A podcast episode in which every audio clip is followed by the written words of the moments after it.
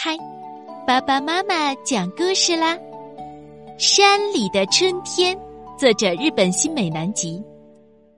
春天已经来到了原野上，樱花盛开，小鸟唱个不停。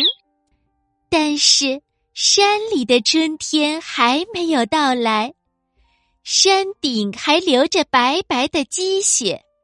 小鹿一家就住在山里。鹿宝宝出生还不满一年，还不知道春天的样子。爸爸，春天是什么样的呢？到了春天，花儿就会开。妈妈，花儿是什么样的呢？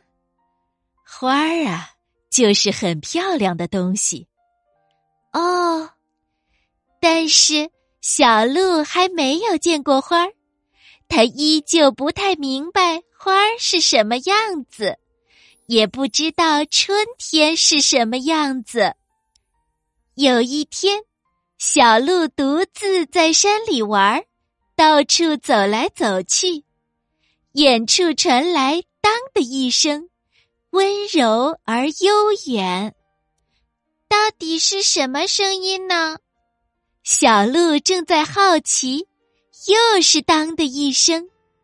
于是，小鹿竖起耳朵仔细听，不一会儿便被那声音吸引，渐渐跑下了山。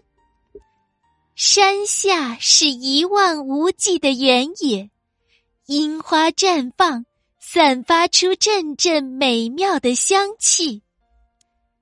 慈祥的老爷爷正坐在樱花树下，看到小鹿，老爷爷折下一只樱花，系在了小鹿细小的鹿角上。